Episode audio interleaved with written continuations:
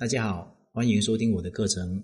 如果你碰到情感问题不懂的话，可以随时咨询我，我会帮助你解决你的情感问题。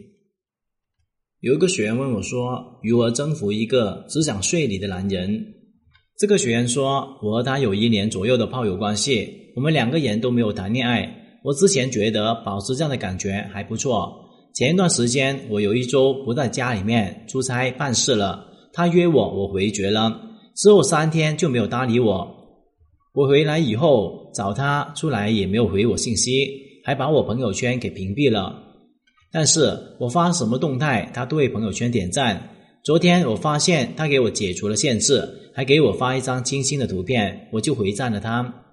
但我的闺蜜就说很有可能是发给一群女生看到的，我就把点赞给取消了。我感觉自己很被动，一直被他吊着。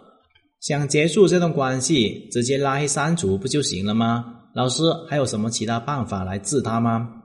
那么我的回答是，我能够理解你的不甘心，但是我们先定义一下，你想说要治治他，其实就是你想跟他来一场情绪上面的博弈，看谁先绷不住认输，谁就能够最终占到感情的主动权。但是我们需要分析一下你们关系的实质。你和他本来就是炮友关系，你们的关系本质只有激情，彼此不确定的，没有承诺，给不了安全感。但是你却没有认清你们关系的本质，用情侣期待去要求炮友，所以就有了你出差回绝他，他拉黑你，你又索取情绪价值代替的事实发生。你说你总是处于被动，处于一个低位，那是因为你对他投入了感情。投入了情绪的投资，总是琢磨他想什么、干什么、为什么这么做，所以你在乎他感受。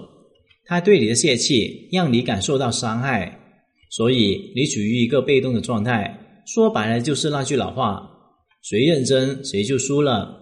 你认真了，你就把伤害的自己权利交给了他。所以你想在你们关系里面处于高位，首先要明确心态的问题。即便你需要正确的认清你们关系的本质，正确处理你们关系的期待，只有认清本质，摆正期待，在人性的博弈上面，你才能够游刃有余。所以，如果你想去自治他，最好的办法就是不会因为他产生情绪波动，不给他伤害自己权利，诱惑的摆好自己框架，做好自己，让他来揣测你、琢磨你、情绪投资你，对你欲罢不能、捉摸不透。